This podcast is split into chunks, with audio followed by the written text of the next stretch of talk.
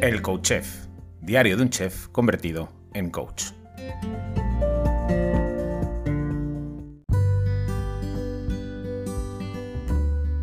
Hola, bienvenido, bienvenida a un nuevo episodio de Coach Chef, diario de un chef convertido en coach.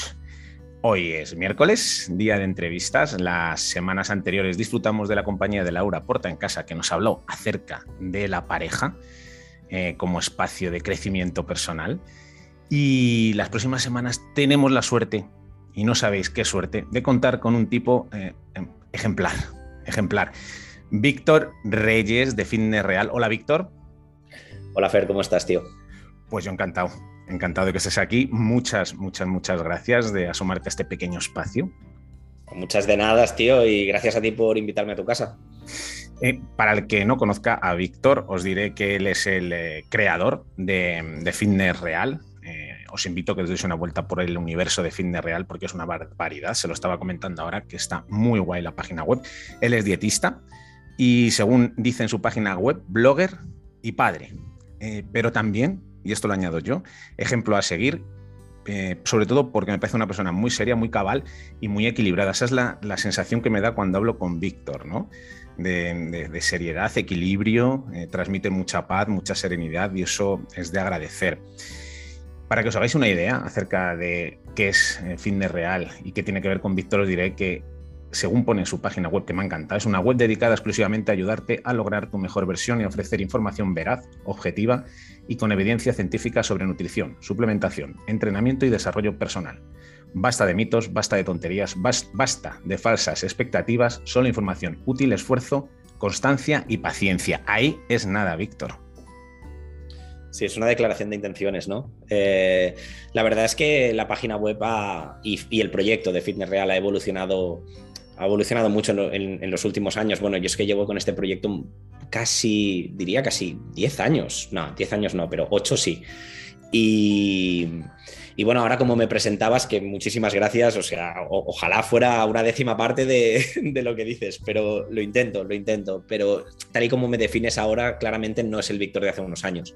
Uh, he ido cambiando, he ido evolucionando, he ido creciendo y madurando, sobre todo muchísimo, esto me lo dice mucho la gente que me, me sigue desde los, desde los inicios, que es mucha, eh, eh, o sea, he podido mantener mucho ese público de los inicios que también ha ido creciendo conmigo y me lo dicen a menudo, ¿no? De hostia, se te nota mucho más en paz, mucho más tranquilo, mucho más maduro y eso, eso me alegro porque, porque creo que lo he trabajado mucho para estar en este punto. No siempre he sido así. Es lo que percibo, lo poco que te conozco en persona, las veces que hemos coincidido y lo que te he leído y lo que te veo y te escucho, porque te veo y te escucho. Eh, te he leído ahí en la página web una cosita, hablando de esto, ¿no? de tu proceso de maduración y tal. Eh, dices ahí que el ejercicio físico ha tenido una importancia vital en tu vida porque te ha dado disciplina, te ha ayudado a evolucionar. Eh, ¿En qué medida el ejercicio y de qué forma te ha ayudado a, ser lo que eres hoy en día? En todo, en todo. Es un pilar. Es un pilar. La gente, incluso yo eh, en, su momento, creía que el ejercicio físico, sobre todo el ejercicio más enfocado al gimnasio y todo esto, ¿no? Está como muy vinculado con la estética, que lo está. Y el 99% de la gente que se mete en un gimnasio lo hace por estética. Porque quiero estar más grande, porque no quiero estar más tan delgado, porque quiero estar más delgado, porque por lo que sea, ¿no? Pero es un tema estético. Pero el entrenamiento te forja, tío. Te forja. Y te da unos valores y unos aprendizajes que si quieres aprenderlos y estás receptivo a aprenderlos, se, se trasladan a todos los ámbitos de la vida. Y esto me pasó, me ha pasado muchas veces cuando, y cuando hice el clic, yo estaba hablando de entrenamiento, yo estaba hablando de, de, disciplina, de, todo esto, de valores, de no sé qué, pero, y la gente me decía, es una pasada porque lo que estás diciendo se traslada a muchísimos otros ámbitos de la vida. Y me di cuenta de que es verdad si tú te vuelves fuerte en el gimnasio, te vuelves fuerte en otros aspectos de la vida. Si tú fallas y aprendes a sobrellevar el fallo en el gimnasio, aprendes a sobrellevar el, fallo en, en otros aspectos de tu vida. Si tú aprendes disciplina, si tú aprendes a trabajar el esfuerzo y la constancia y la paciencia, que son cualidades y valores fundamentales para ver progreso y para mantenerte a, largo plazo eh, para lograr un objetivo, ¿no? todo esto se, se aplica a otros aspectos. Yo soy mejor persona porque entreno sin lugar a dudas, además. Es, es, va muchísimo más allá. Y yo ahora empecé a entrenar, o sea, yo cuando empecé a entrenar, entrenaba para verme más grande y yo ahora entreno simplemente porque entrenar es el objetivo en sí. Lo otro es un efecto secundario, ¿sabes? Yo antes entrenaba con el objetivo de tener un físico determinado y el, y el entrenamiento era un, un, producto necesario, para, o sea, era un, era un camino necesario y ahora es completamente opuesto. Y esto le pasa a muchísima gente, porque si no, no te quedas a largo plazo.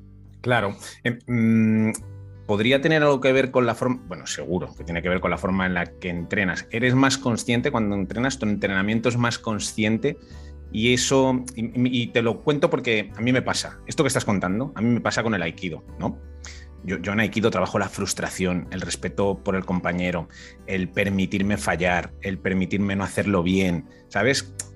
Yo creo, por eso te digo lo de la conciencia, yo creo que cuando tú aprendes a mirar las cosas con unos ojos muy grandes, muy grandes, muy grandes, con los ojos, con la mente, con el corazón, cuando aprendes a mirar lo que te rodea con profundidad, sacas aprendizajes de absolutamente de todo, de todo, ¿no? Y en este caso tú con el entrenamiento, yo con el aikido, por eso te digo, ¿no? El mirar los ojos con conciencia, con profundidad, desde muchos planos distintos, eso es lo que, lo que le da valor, ¿no? A lo que hacemos, más allá de lo que hacemos, y, hace, entre otras cosas, que haya una adherencia, que haya un, que, perdure, que, te guste, que te enganche, ¿no? Exacto, yo y volvemos a lo mismo, ¿eh? yo estoy hablando ahora a lo mejor de entrenamiento más enfocado a fuerza, hipertrofia, todo esto que en el fondo a mí me, encanta, pero no es exclusivo de eso. Tú dices que haces aikido, yo durante muchos años he hecho artes marciales y gracias a Dios de que me apunté a artes marciales porque eso me ha dado unos valores que forman parte de mi persona y que luego los he ido refinando y los he ido ubicando dentro de quién soy, ¿no? Y los he podido aplicar a otros ámbitos de mi vida. Es exactamente lo mismo. Hagas el deporte que hagas, el deporte intenso y con determinación te ayuda a crecer. No, no, hmm. puedes, no puedes ser una persona, no puedes ser tu mejor versión si a nivel físico no, no, no, no estás a la par. Sí. Eh, bueno, os tengo que decir, porque nos he comentado de que vamos a hablar las próximas semanas con, Víctor, ya hemos empezado a hablar de ello. Sin mencionarlo, vamos a hablar de la motivación, porque me gusta mucho cuando leo y escucho a Víctor cómo habla acerca de la motivación, ¿no? Te voy a decir claramente, Víctor no es un flipado de esto, ¿sabes? Y es lo que me gusta de Víctor. Víctor tiene los pies en la tierra y cuando le lees y le escuchas dices, joder, pues claro, pues claro, el otro día te leía, ¿no? Acerca si la motivación está muy bien, pero si no haces, si no das el primer paso, no hay motivación que valga, ¿sabes? Y dije, claro, es que es verdad. Eh, eh, entonces, vamos a hablar con Víctor estas semanas un poco acerca de qué es la motivación. Y, yo te pregunto, la primera pregunta que te hago, ¿a ti qué te motivó, Víctor, a entrar al gimnasio? Eh, dejar de estar flaco, tío. Yo vengo de pesar 48 kilos para unos 79 que mido. Y para mí esto era, mm, era un problema. Yo me puedo explicar la historia que te dé la gana de, valores y de crecimiento personal. Yo lo que no quería era estar flaco. Porque para mí de verdad era un problema durante mi adolescencia. Hostia, era un hándicap muy heavy, era una sensación de no me gusto, no me acepto, no me quiero, no y todo lo que te estoy diciendo lo estoy diciendo desde un punto de vista muy mal enfocado, pero era la realidad. De no me quiero porque estoy delgado, ¿no? Y para mí era el único objetivo que tenía era ganar masa muscular y dejar de estar delgado. La gente me lo decía, me habían bueno, ahora que a lo mejor se dice bullying, ¿no? Pero antes era como, pues te metes con pues, pues los chavales, ¿no? que era, una cosa como un poquito más normalizada y ahora, eh, gracias a Dios, se empieza a visibilizar un poco, ¿no? Pero esta sensación de, hostia, se metían conmigo, me decían cosas, yo no me atrevía a quitarme la camiseta en ningún lado, estaba todo el día pensando en lo delgado que estaba, era una situación un poco incómoda. Y me metí en el gimnasio para dejar de estarlo. Y como que fallé tantas veces y la cagué en tantas cosas y vi que cuando empecé a aprender un poco y vi que no estaba viendo los resultados que esperaba, aparte de porque mis expectativas estaban completamente jodidas y yo tenía unas expectativas irreales, ¿no? Pero aparte de eso, puse mucho trabajo para el poco resultado que vi. Y cuando empecé a entender lo que estaba fallando, me di cuenta de, tengo que hacer algo para que la gente no la cague en todo esto, que la he cagado yo y pierda el tiempo y el esfuerzo y las ganas y, todo que yo he perdido. Porque en esa época no es como ahora que hay una orgía de información brutal.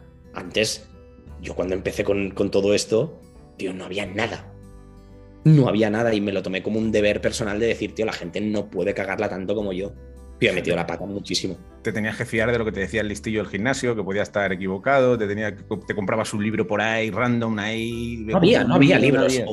No había. libros apenas. Es que en 2011, 2010, 2012, toda esta, toda esta época, tío, es que no había nada. No había nada y te tenías que fiar eso de pues, lo, que, lo que leías por ahí, eh, el libro de Chuache, que no es un libro, es una chorrada, ¿no? Pero, o yo qué sé, cosas así, o el, o el, más grande del gimnasio, que normalmente hay algunos que saben mucho, ¿eh? Pero en esa época precisamente no, no estaban grandes porque supieran mucho, simplemente o porque tenían una genética que ya predisponía a eso, o porque hacían ciertas cosas, no se decían, ¿no? Entonces, a base de prueba y error y a, base de decir, oye, voy a aprender de esto, porque me está gustando, porque, porque veo que estos beneficios que estoy viendo me están aportando, voy a intentar aprender lo máximo posible para ayudar a los demás a que no hagan lo mismo que yo. Y a partir de ahí nació Fitness Real y a partir de ahí empecé a dedicarme a la nutrición y a partir de ahí estoy donde estoy. Hay una frase muy chula que siempre cuento, ¿no? Porque creo que es súper bonita, que dice, venimos a enseñar aquello que necesitamos aprender, ¿no? Cada uno al final tenemos como, eh, mola, ¿eh? Tenemos como, y ya puede ser eh, aprender a valorarnos a nosotros mismos, a aprender a poner valor en otros, ¿sabes? Lo que sea. Entonces tenemos como una necesidad muy grande de llenar eso, de aprenderlo y al final nos sentimos tan agradecidos de haberlo alcanzado o de haber iniciado el camino que necesitamos compartirlo con los demás. Es súper bonito porque es algo más, algo común que compartimos un montón de gente, ¿no? Oye, mi camino puede ser el tuyo, mi sufrimiento, lo que yo he aprendido, bueno, pues en un momento dado te lo condenso, te voy a facilitar en la medida de lo posible. Eso sí, sin robarle a la gente también la posibilidad de que aprenda, porque cuando has dicho antes lo del cole, de que, te, que, te, que en el cole, pues que te, que puteaban, ¿no? Como nos puteaban a todos de pequeños, que ahora le llaman eh, bullying y tal y cual. Jolín, pues hasta esas experiencias también te hacen duro y te hacen fuerte y son necesarias en muchas ocasiones. Y voy a pisar un terreno un poco así, ¿no? Movedizo. Jolín, no estamos creando una sociedad de cristal, de niños hiperprotegidos que al final no, toleran la frustración, no, no, no, saben sacarse las castañas del fuego, les damos todo hecho. Jolín, es que, pues que te diesen dos hostias en el cole también te ayudaba, entre otras cosas, a decir, no, yo quiero ser, estar más fuerte, quiero aprender artes marciales o quiero aprender matemáticas para que no me... ¿Sabes? Jolín, pero esas situaciones también te hacían fuerte, ¿no? Y forman parte de la motivación. Sí, sí, desde luego. O sea, eh, creo, creo que es muy difícil, ¿no? Poner un límite. Yo siempre tengo un, problema bastante grande en poner la raya de a partir de aquí es correcto y a partir de aquí no es, no es correcto, ¿no? Porque evidentemente que te machaquen en el colegio hasta cierto punto, pues, tío, es malo, es malo. Pero sí que es verdad que ahora estamos protegiendo tanto a todo el mundo, ¿no? Que tiene el efecto contrario. O sea, la gente no se vuelve más valiente por eliminar los peligros y los problemas. Se vuelve fuerte y se vuelve valiente encarándose a esos y sobreponiéndose a esos, ¿no? Es como lo del coraje. El coraje no es la ausencia de miedo, es actuar a pesar del miedo. Entonces, desde luego, desde luego que a día de hoy, por eso hay tanta gente que está tan ofendida por todo y llora por todo y se ofende por todo y se victimiza por todo y, cualquier cosa los hunde porque no han tenido la oportunidad de probarse a ellos mismos y de, de encontrarse problemas de verdad en la vida que les hagan ser más fuertes. Y eso eh, en, en gran parte sale desde un punto de vista como muy, como muy bonito, ¿no? Esa necesidad como de proteger. Es, lo mismo que me pasa a mí con mi hija y con mi futura hija, creo que es una hija, aún no nos lo han confirmado, pero que mi mujer está embarazada. Ah, sí, y parece que va a ser. Y, parece que va a ser otra niña. Y yo me lo planteo como padre de decir, hostia, es muy duro ver cuando tu hija tiene un problema y sabes que tú podrías solucionárselo, pero si se lo solucionas, le, le, le robas la oportunidad de que ella aprenda a solucionarse sus propios problemas, porque al final tú como padre tu objetivo no es que siempre tu hijo esté a su vera. Tu objetivo como padre, en principio, es crear una persona autosuficiente, fuerte, capaz y que sea autónoma y que sepa desarrollarse en su vida y que no necesite ayuda constante. Entonces ese es el límite que tú tienes que estar tanteando y tienes que dejar que tus hijos se peguen hostias vigilándolos y siempre estando ahí para por si algo se desmadre y tal, pero hasta, hasta el punto en el que ellos sean capaces de hacer algo y solucionarlo por ellos mismos, tienes que dejarlos, tío, porque si no, se vuelven personas disfuncionales, personas que les pasa cualquier chorrada y implosionan.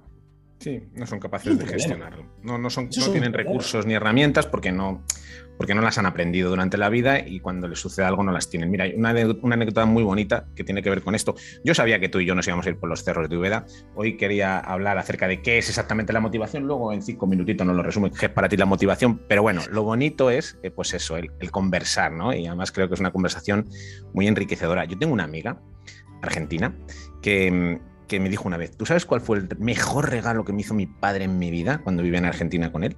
Y digo, no, cuéntamelo. Y me dice, pues yo cumplí 18 años y me levanté, imagínate, una niña, 18 años, ay, soy mayor de edad.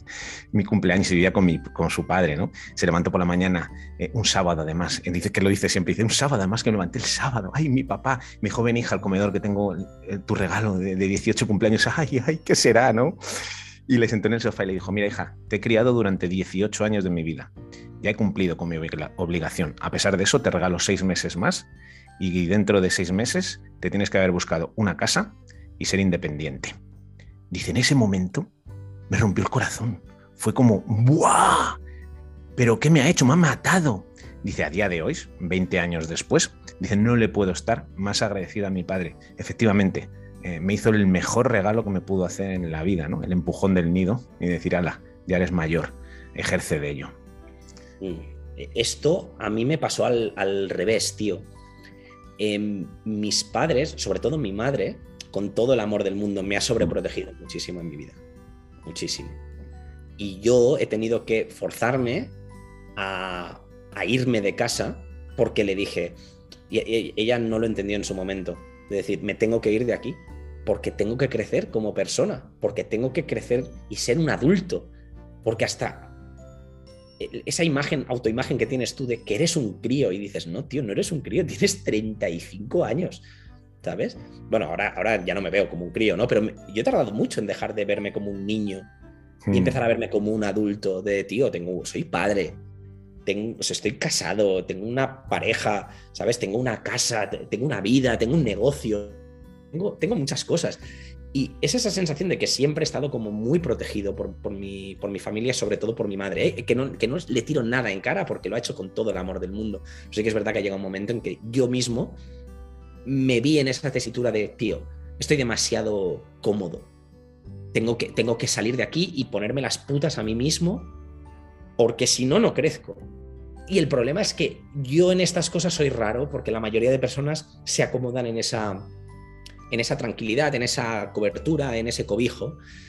¿Y, por qué? Porque se está bien, tío. Porque se está bien. La, jaula de oro. Es que se está muy a gustito. Claro. ¿Qué, coño? Es que los padres, eh, por amor, en ocasiones hacen mucho daño. Uy, tanto. Mucho daño, tío.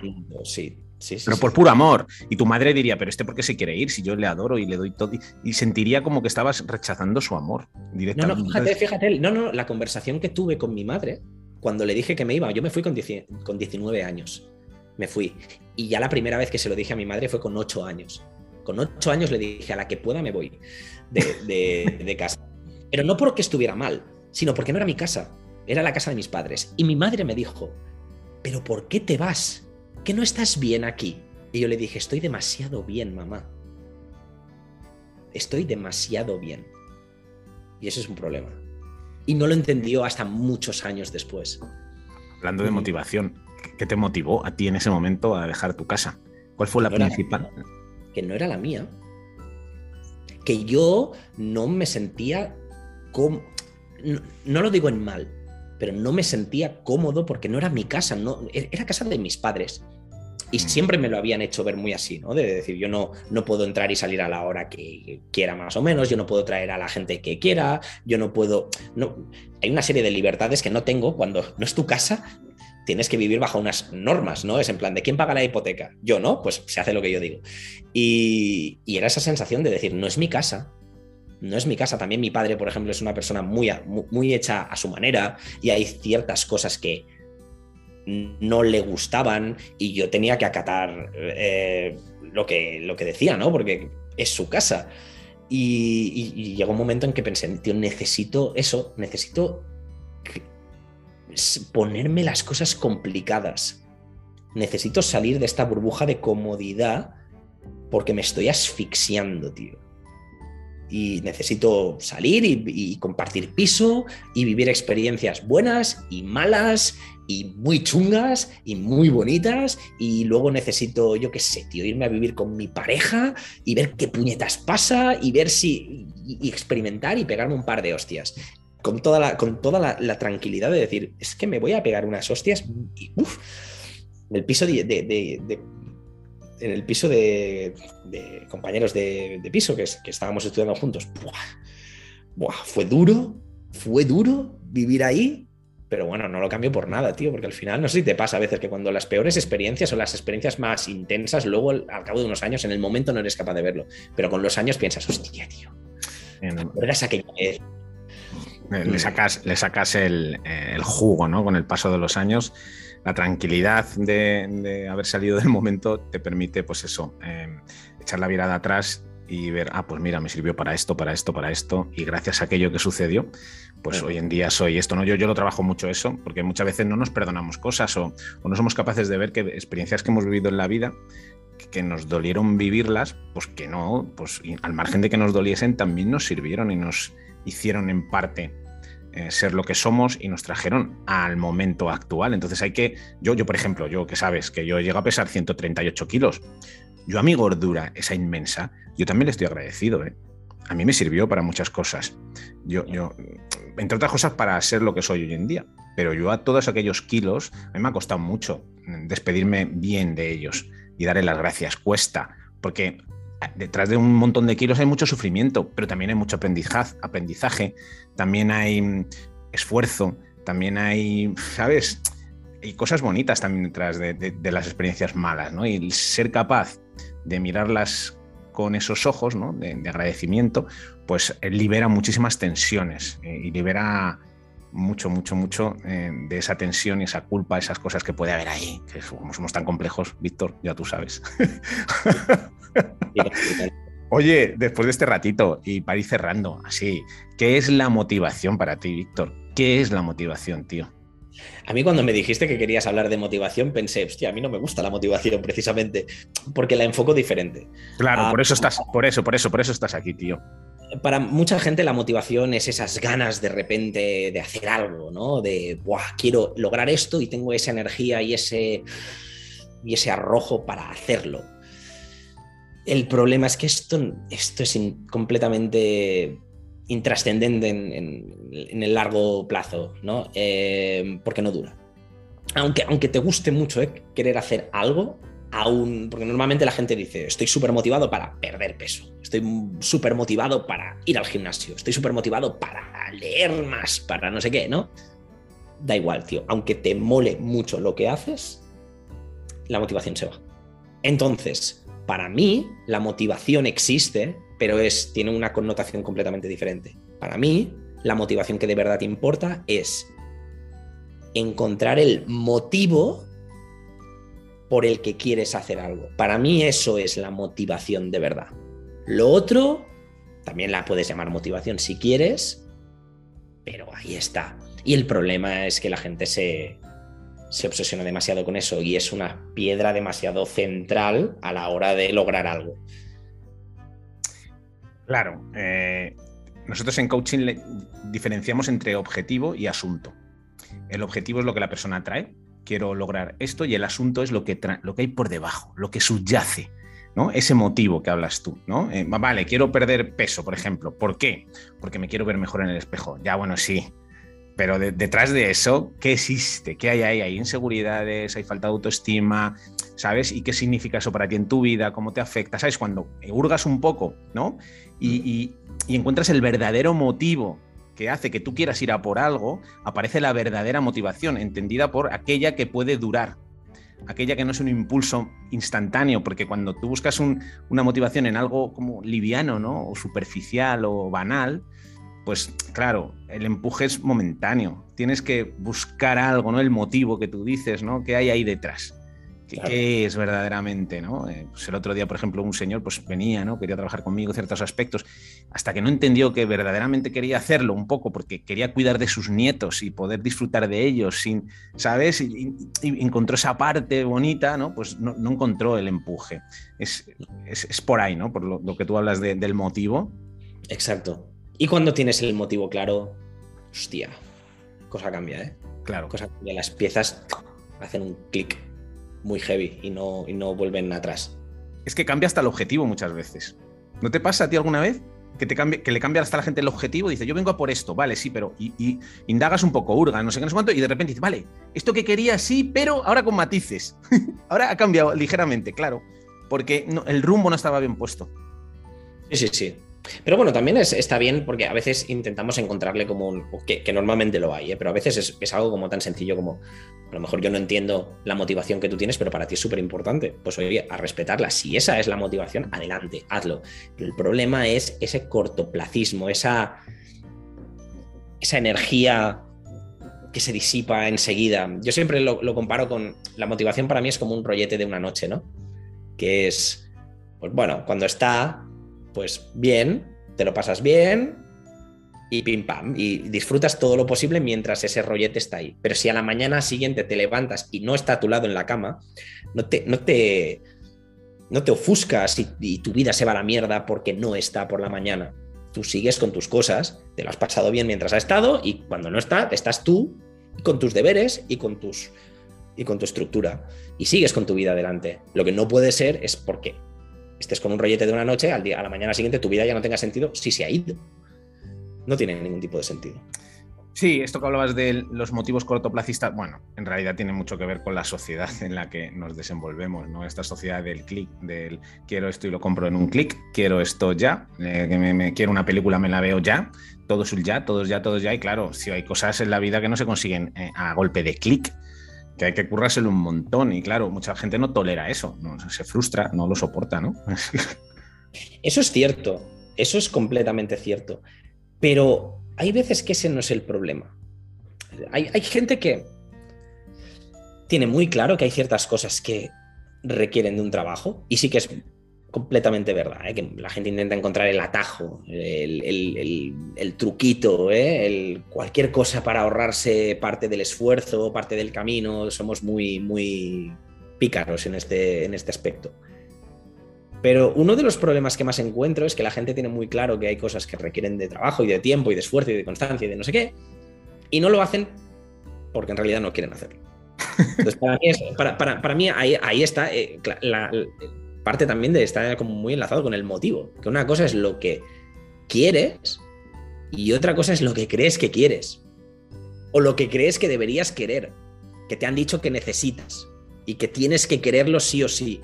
Y en el fondo no lo quieres. Y cuando tú no quieres hacer algo, por mucho que te metas en la cabeza de que, de que hay que hacerlo y no sé qué, si en el fondo no quieres hacerlo, no lo vas a hacer, tío.